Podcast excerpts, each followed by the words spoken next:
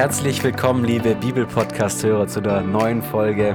Und die Folge wird richtig, richtig special.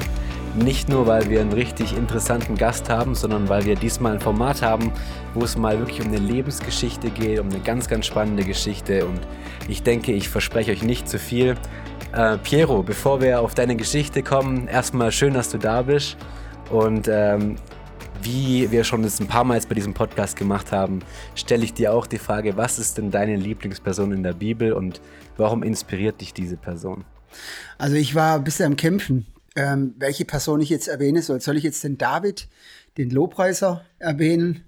Und dann habe ich mich aber für den Johannes entschieden, der im Wasser stand und der ziemlich derbe Sprüche hatte und knallhart den Leuten das Evangelium um die Ohren gefetzt hat. Ähm, und das Krasse war ja, dass er Jesus gar nicht so kannte wie die Jünger danach und dennoch hat er eine, eine richtige starke Liebe gehabt und war immer geradeaus und das, deswegen liebe ich den Johannes, also das ist so meine Lieblingsperson in der Bibel. Danke dir für den Einblick, sehr spannend.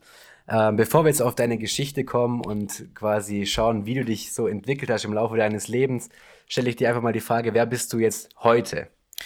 Also, heute bin ich ähm, Familienvater von drei Söhnen, bin Opa, verheiratet mit der Margot schon seit sehr viele Jahren, bin Gitarrenlehrer, Bandcoach, arbeite in verschiedenen Kirchen, mache dort ähm, Lobpreis und leite mit meiner Frau, also wir sind zu fünft, leiten da gemeinsam das Lobhaus, also das Gebetshaus in Ludwigsburg und sind auch die Gründer von diesem Gebetshaus. Das ist schon mal das ganze Paket von mir, dann kann man so ein bisschen einen Einblick haben.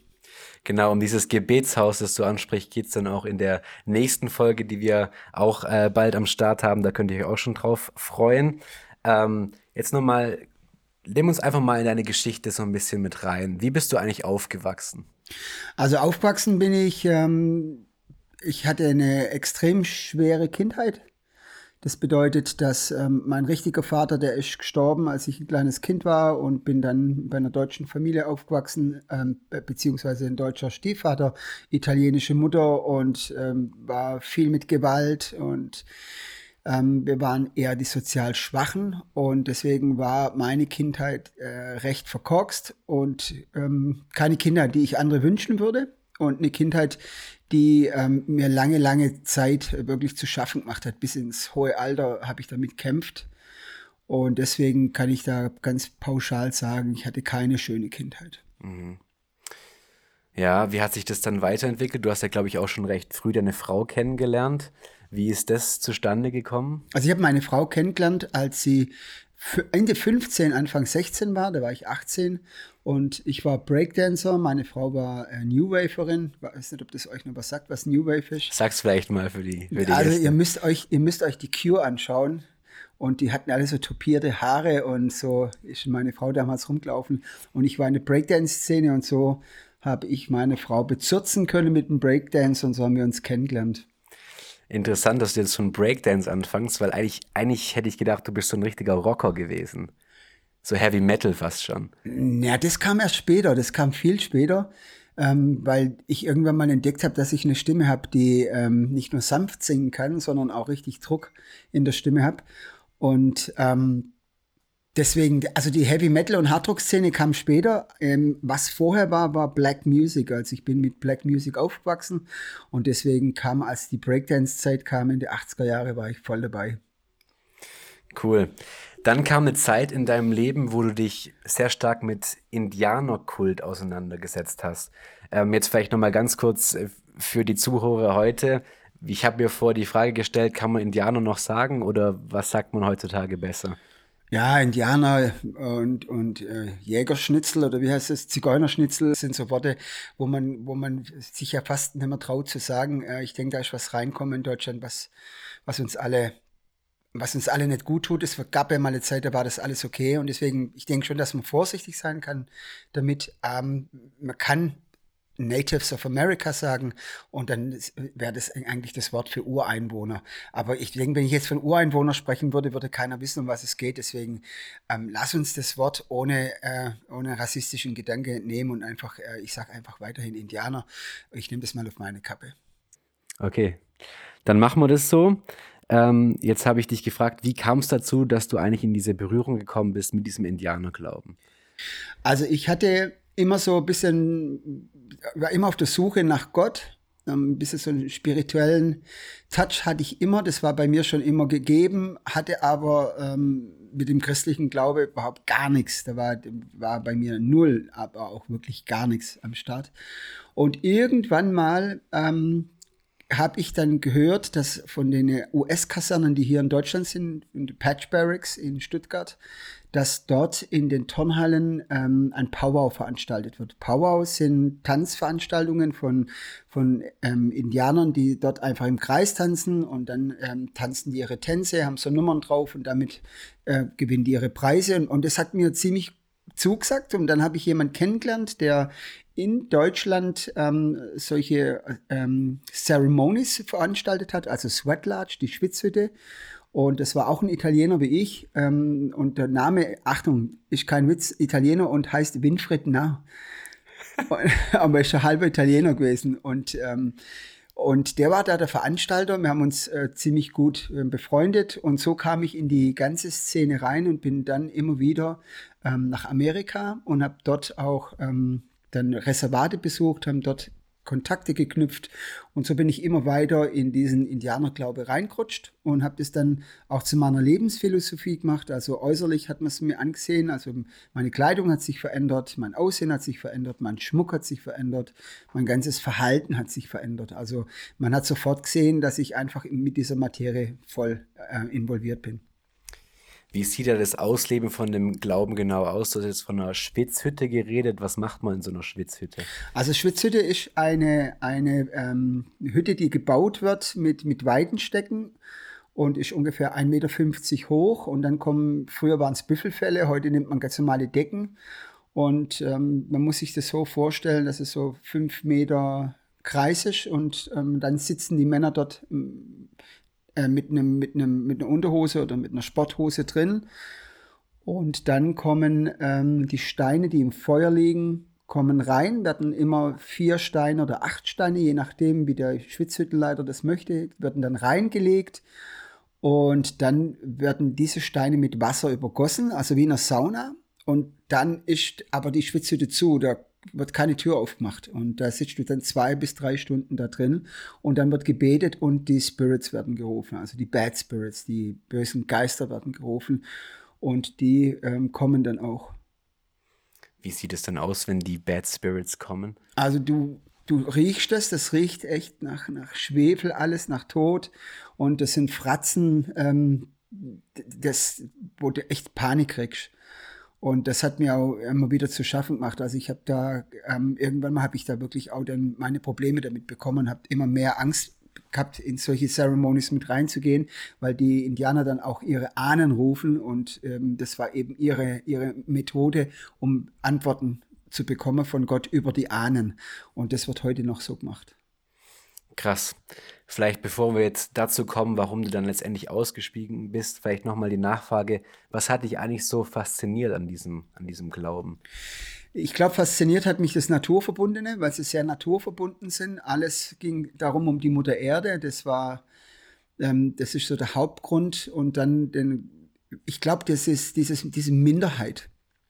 Es war eine Minderheit, ähm, die einfach ähm, diskriminiert wurden und das hat mein Herz höher schlagen lassen für die ganze Situation und dann auch der ganze, das ganze Aussehen eben, diese lange Haare und dieser Schmuck zu tragen, das ähm, dem ähnlich war, wo du vorhin ja schon gesagt hast, wo du dachtest, ich war relativ früh in der Heavy Metal oder Hardrock Szene gewesen, das kam auch erst später und die Hardrock Szene ist dem, dem Indianer-Style einfach ähnlich, lange Haare, eher femines Aussehen und ähm, das hat mich so berührt ähm, an der ganzen Sache oder hat mich eben dorthin gezogen. Was hat deine Familie so in der, in der Zeit gesagt? Hattest du zu dem Zeitpunkt schon Kinder, als du in diesem Indianerglauben drin warst? Ja, der, der, wir, hatten, noch keine Kinder und der Giacomo kam äh, ein Jahr später auf die Welt als ich dort in dem Indianerglaube war. Und dann habe ich aber, als der Giacomo auf die Welt kam, da habe hab ich dann alles, alles beendet dort. Ähm, Also das war so, dass das wurde eigentlich gefeiert von meiner Familie, von meiner Verwandtschaft, Freunde und Bekannte fanden das alles super cool. Jetzt ist der Piero ein Indianer und das war toll. Okay, und deine Frau war auch der Meinung? Nee, eher weniger. Die hat es ähm, einfach nur immer von außen beobachtet, ähm, hat es akzeptiert, aber sie selber konnte damit weniger anfangen. Sie war zwar dabei bei den Ceremonies, hat es dann selber auch miterlebt, als mal so eine Hütte gewackelt hat von außen. Und aber meine Frau ist da nie hat da nie Fuß gefasst. Das war nicht ihr Ding. Sondern das war eher was, wo ich für mich persönlich gemacht habe. Warst du dann auch wirklich persönlich so richtig überzeugt von diesem Glauben? Hast du das wirklich in deinem Alltag auch dann irgendwie integriert? Ich habe das in meinem Alltag integriert, aber ich habe gemerkt, ähm, das greift nicht. Das, egal was ich versucht habe, von dem Glaube umzusetzen, das hat, das, hat, das hat kein Fundament gehabt. Das war wie, als wenn du Wasser in die Hände reinleerst und willst es festhalten. Also es, sobald wir zusammen waren als, als, als Clique oder als Freunde und haben das dann gemeinsam gemacht, da war ein Fundament da. Wenn du aber alleine warst, hat das hat gar keinen, das hat gar keine Kraft gehabt. Also du, du konntest nirgends an, anwenden. Das, mhm. Egal mit wem du geredet hast, die haben dich immer angeschaut, als wenn du von einem anderen Stern bist. Das konnte keiner verstehen. Und letztendlich ähm, weiß ich heute, dass das überhaupt gar keine Kraft hatte. Warum bist du dann letztendlich ausgestiegen und war das eigentlich überhaupt einfach, da auszusteigen? Ja, das Aussteigen war relativ einfach. Ähm, da gab es einen Medizinmann in Amerika, der das vor, schon vorprophezeit hatte, dass ich aussteigen werde, weil die wollten mich ja zum Schwitzhüttenleiter machen in Deutschland. Und der hat dann beim, bei der Friedenspfeife ähm, schnitzen, die ist ihm dann, ist so Redstone Pipe nennt man die, ist ihm zerbrochen und hat gemeint, er hat eine Vision gehabt, dass dieser Mann, für den der die Pfeife macht, dass der weggeht von dem Glaube und ähm, einen anderen Glaube gehen würde und, und, und sie sollten mich gehen lassen. Und deswegen war es da einfach weg, wegzugehen. Da gab es keine Problematik. Was schwieriger war für mich, ähm, dass ich gemerkt habe, dass mir das Ganze so zu schaffen gemacht hat, dass ich einfach nachts Albträume hatte von den Schwitzhütteln, dass es mir immer schlechter ging und dass der Glaube mir weniger geholfen hat, als mir Schaden zugefügt hat. Also psychisch habe ich da schon ähm, meine Probleme dann damit gehabt. Was hast du damals so über Christen gedacht? Hast du Christen in deinem Umfeld gehabt, die du gekannt hast? Ähm, ich, ich, kann frei Schnauze schwätzen, oder? Klar. Also, Christen waren für mich ähm, Arschkriecher, definitiv. Und äh, Platzreservierer im Himmel, die einfach nur beten, ähm, damit, damit sie einen Platz haben im Himmel. Und ähm, was ich nicht leiden konnte an Christen, waren ihre Autos mit den Fisch hinten drauf, das freundliche Getue, ihre Sandalen, ihre Bibel, alles das konnte ich ich konnte es nicht abhaben. Ich war, ich war kein Freund von der christlichen Szene. Und wir hatten sehr viele Leute um uns herum. Sehr viele Leute. Allein im Kindergarten waren ganz viele Christen oder dann in der Schule waren viele Christen. Gegenüber von uns hat ein Ehepaar gewohnt, Michael und Christine Winkler äh, mhm. und Deborah, die damals mit bei uns immer war und ähm, die hat das, die ganze Szene ja mitgekriegt mit dem Indianersein. Die war ja voll involviert in die ganze Sache. Und ähm, es waren sehr viele Christen um uns herum, das muss ich wirklich sagen. Es war so viel, dass schon erschreckend war. Ich habe gedacht, die sind überall. Das ist wie wenn du auf dem Campingplatz bist und hast nur noch Moskitos. Das war mir ein bisschen too much. Ich habe dann auch immer wieder, wenn Margot gefragt hat, ähm, äh, wenn Margot gesagt hat, ähm, wir sind eingeladen, dann war die erste Frage, sind das Christen? Und wenn das Christen waren, wollte ich da nicht hingehen. Krass.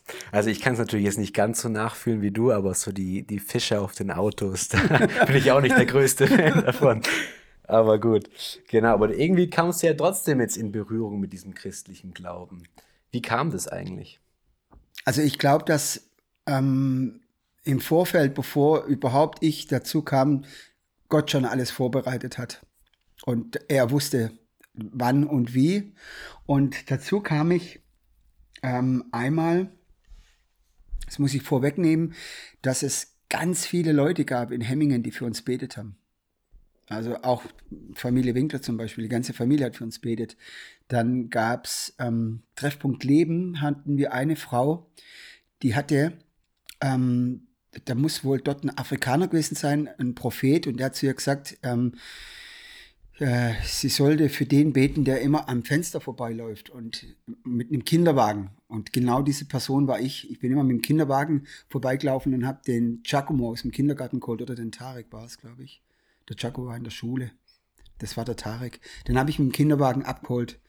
Und das war ich. der da immer vorbeigelaufen ist. Und die hat immer für uns betet, die ganze Zeit.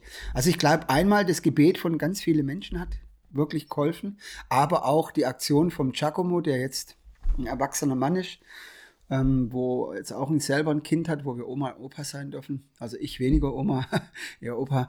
Und ähm, der ging dann immer zur Volksmission nach Hemmingen in die äh, Schülerbibelwoche. Und ich habe es immer verboten und habe ihm gesagt, ich möchte nicht, dass du dahin äh, gehst. Und er ist aber jeden Tag, jeden Tag ist er dorthin. Und am letzten Tag habe ich dann den Pastor James Rose dort kennengelernt und der hat mich dann eingeladen zum Branchen.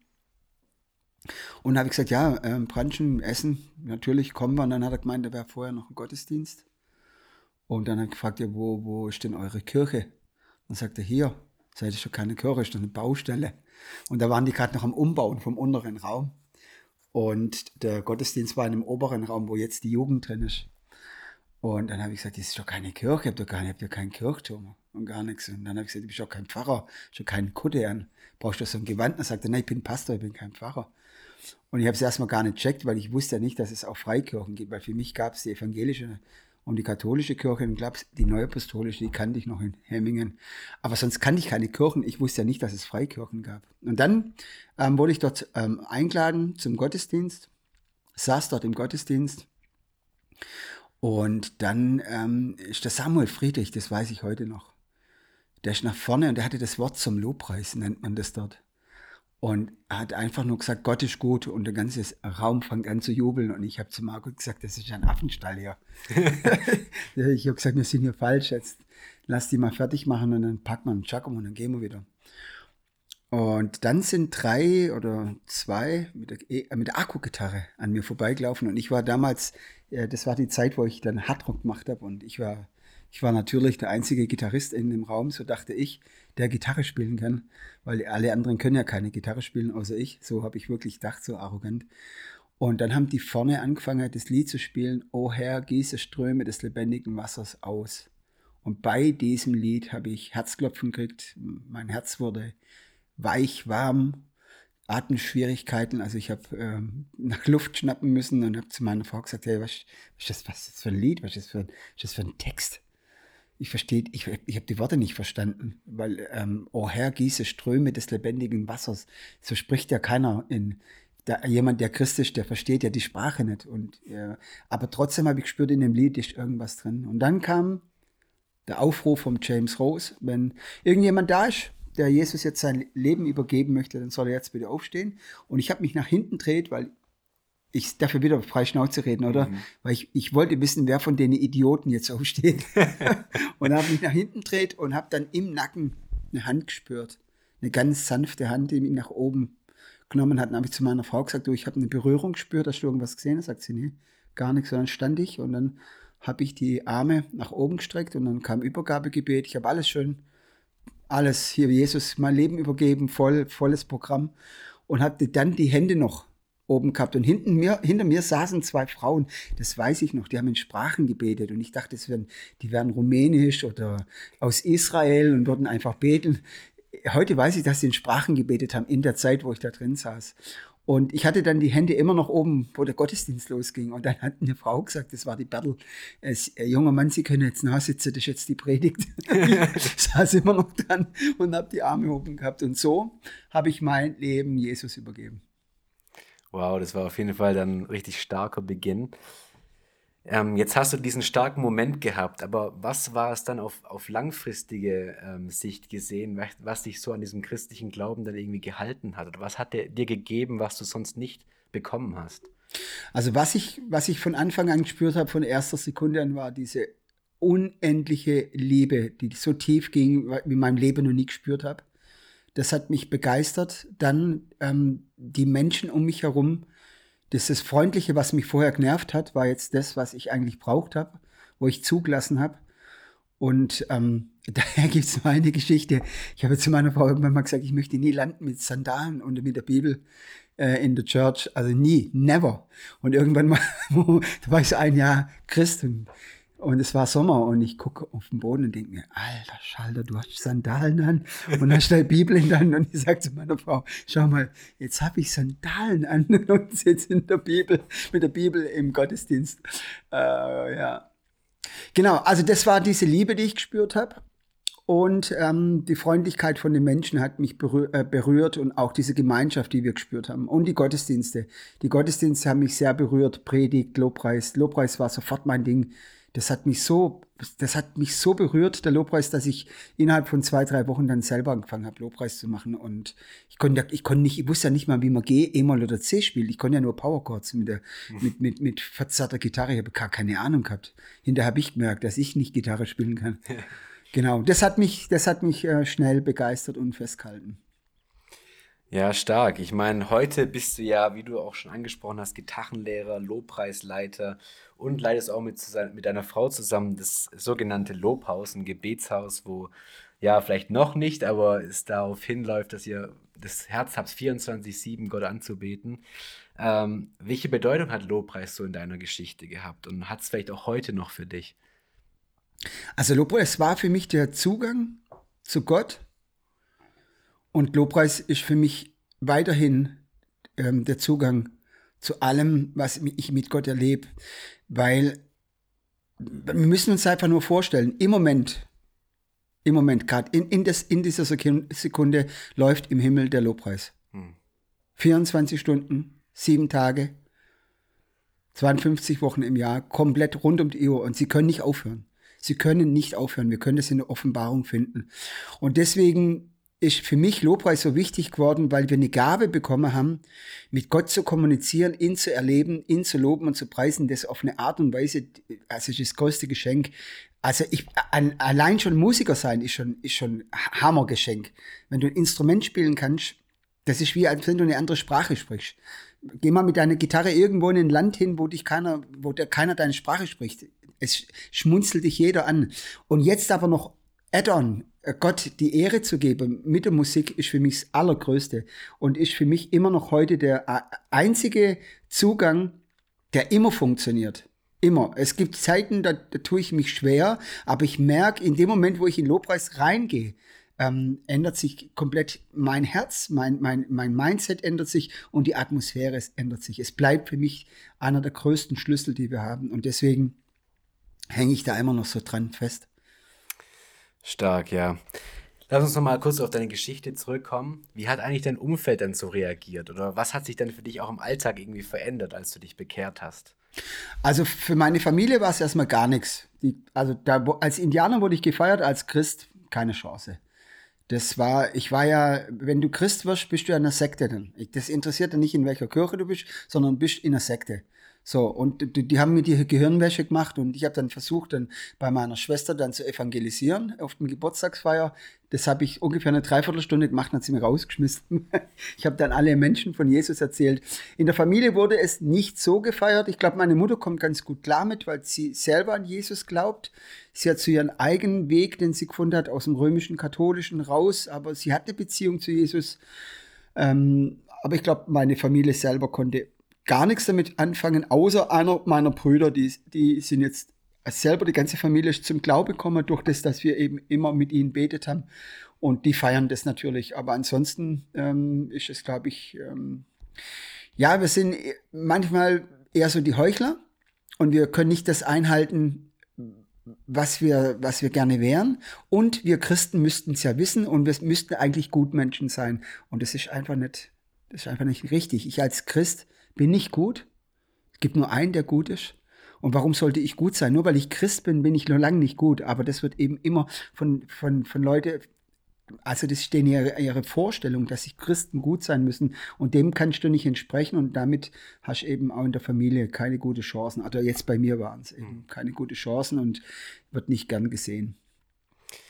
Jetzt hast du ja lange erzählt, dass du auch eine schwierige Kindheit hattest und ähm, in der Familie da auch einiges nicht so gut gelaufen ist. Wie, inwiefern hat diese, diese Bekehrung und das Vaterherz Gottes auch Heilung in diese Geschichte gebracht?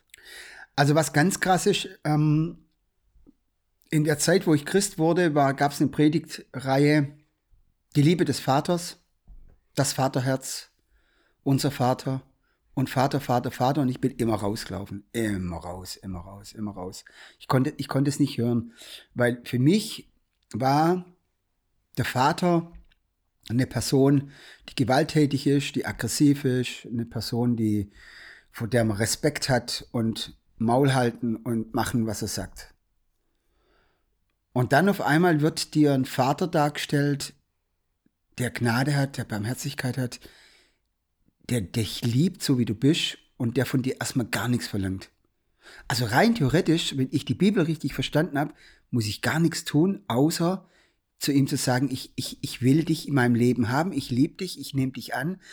Ähm, ich müsste nicht mal Lobpreis machen, ich müsste nicht evangelisieren gehen, ich müsste gar nichts machen, außer ihn annehmen und sagen, ich kehre um, also 180 Grad rumdrehen in seine Richtung und sagen, ich nehme dich an. Das würde ausreichen und das war für mich erstmal schwierig, hat eine Weile dauert, bis dann Heilungsprozess kam und der endgültige Heilungsprozess kam, als ich in Italien war, also ich versuche es kurz anzureißen. Meine Familie hat mich über 50 Jahre gesucht in Italien und hat mich nicht gefunden, weil ich ja ein Adoptiv, also meine Mutter hat mich damals abgegeben in ein Heim und man hat wieder einen deutschen Mann geheiratet und der hat mich dann quasi adoptiert oder gesagt, ja, den holen wir wieder zurück. Und somit hatte ich halt den deutschen Vater, aber mein italienischer Vater, der ist irgendwann mal gestorben, als ich ein Jahr war. Und diese Familie in Italien, die haben mich vor fünf Jahren gefunden über Facebook. Krass. Ja. Über, über, ja, Zufall darf man ja nicht sagen, sollte man nicht sagen, aber, ähm, ah ja doch, es gibt schon Zufälle. Immer wenn Gott inkognito ist, dann ist ein Zufall. genau. Ähm, die haben mich dann gefunden und da gab es dann eine Aktion, da ist mein Bruder, also es gibt nur noch einen, der ähm, in meinem Alter ist, ist mein großer Bruder, alle anderen sind tot und dann gibt es halt Neffen und, mhm. und Cousins und das ganze Zeug. Aber mein Bruder ist der Einzige, der überlebt hat und der ging dann mit mir an das Grab von meinem Vater. Und als er mir erzählt hat, was mein Vater für ein Mensch war, dass er noch brutaler war wie der, den ich hatte als deutscher Vater, dann habe ich mir gedacht, jetzt habe ich zwei Väter verloren also einmal mein Stiefvater, der wegen der Scheidung, weil der mit meiner Mutter sich hat scheiden lassen, und meinen richtigen Vater. Und dann war mir klar, dass dieser Vater im Himmel komplett die Verantwortung für mich übernehmen möchte. Und somit habe ich dann angefangen, eine Vaterliebe zu be bekommen. Und parallel bin ich, habe ich angefangen, zum Vater zu werden für viele. Hm. Durch meinen Beruf, durch mein, ähm, durch, durch das, dass ich eben auch schon älter werde ähm, habe ich eine Vaterrolle eingenommen und, und, und, und fungiere immer mehr als dieser Vater. Und ich habe nicht mehr, ähm, ich bin nicht mehr auf dem, nach dem menschlichen Suchen nach einem Vater, sondern mein Vater ist dieser, dieser Vater im Himmel geworden. Und das hat, hat letztendlich komplette Heilung gebracht. Als ich Christ wurde, ähm, sind viele Sachen sofort geheilt worden und manche Sachen haben noch gebraucht, haben noch lange gebraucht. Und manche Sachen sind immer noch in, im Prozess des, des Heilens. So wie Paulus bis am Schluss gesagt hat, Herr, ich habe immer noch den Stachel im Fleisch. Der muss bis zum Schluss mit irgendwas kämpft haben. Und die Theologen streiten sich heute noch, was war wohl dieser Stachel? Und ich glaube, so haben wir alle Menschen was, wo wir, wo Gott mit uns im Prozess drin ist und das zu akzeptieren, ist, glaube ich, ähm, tun wir alle gut dran, wenn wir das lernen, dass Dinge sofort heil werden. Aber diese, diese Vatergeschichte, die ist seit ich am Grab war von meinem leiblichen Vater hat sich das schlagartig geändert. Da wusste ich, okay, jetzt kann ich das, ich kann es abhaken, weil es war so, wenn ich nach Italien früher bin, ähm, dann habe ich immer geguckt, ob irgendeiner von denen Männern könnte eventuell mein Vater sein, weil ich wusste ja nicht, ob er lebt oder nicht mhm. lebt. So, da war, ich war immer auf der Suche nach einem Vater und dann, wo ich wusste, okay, der ist tot, konnte ich das Kapitel abschließen. Wow, echt starke Geschichte, Piero. Vielen Dank, dass du das so mit uns geteilt hast. Wir machen das hier eigentlich nicht beim Bibel-Podcast, aber darf ich dich vielleicht bitten, einfach für unsere Zuschauer bzw. Zuhörer trifft es besser, einfach ein Gebet zu sprechen, dass auch sie wirklich dieses Herz des Vaters erleben. Mhm. Ja, man kann auch mal die Regeln ändern. ja, dann würde ich gerne beten. Vater, ich danke dir jetzt für den Podcast, wo ich dabei sein durfte. Danke, Vater, dass du uns gebrauchen möchtest, um andere Menschen zu erreichen. Vater, danke, dass du ein Herz hast für deine Kinder auf dieser Erde und dass es keinen Mensch gibt, über dies, der über diese Erde läuft, den du nicht liebst und du hast, du verzehrst dich nach ihnen. Vater, und so bete ich, dass jetzt, wenn Leute hier in dem Podcast sind, die davon berührt werden, dass sie anfangen, dich zu suchen, Vater, abzulegen und dich neu erleben. Heiliger Geist, ich lade dich ein, dass du jetzt arbeitest in den Herzen, dass Wunden heil werden, dass Menschen berührt werden und dass wir ganz, ganz viele Zeugnisse erleben dürfen, Vater, wo du dich offenbart hast durch deine Liebe, durch deine Gnade, die so unendlich groß ist. Vater, und das Schöne ist, dass wir nichts dazu tun müssen, sondern deine Liebe ist einfach so. Der größte Skandal, den wir in der Bibel finden, ist das Wort Gnade, wo unverdient und dennoch so geliebt. Vater, und so bete ich, dass du diese Liebe ausgehst hier über diesen Podcast, dass jeder, der jetzt hier zuhört, von dir berührt wird, im Herzen berührt wird. Und da, wo noch, wo noch Heilung nötig ist, Vater, bete ich um deine heilende Kräfte, dass du kommst, Vater, mit deiner Liebe und dass du dieses Herz ummantelst. Amen. Amen. Mega. Vielen Dank und ja, ich will auch noch kurz sagen, falls irgendjemanden das, das wirklich berührt habt und ihr einen Kontakt braucht, mit dem ihr das besprechen wollt, meldet euch gerne bei arise.germany zum Beispiel auf Instagram oder sonst über einen anderen Kanal. Wir danken euch, dass ihr dabei wart. Ich danke dir nochmal, Piero, äh, für, für diesen echt tollen Podcast und äh, danke euch äh, fürs Zuhören und bis zum nächsten Mal. Vielen Dank. Ciao. Ciao, macht's gut.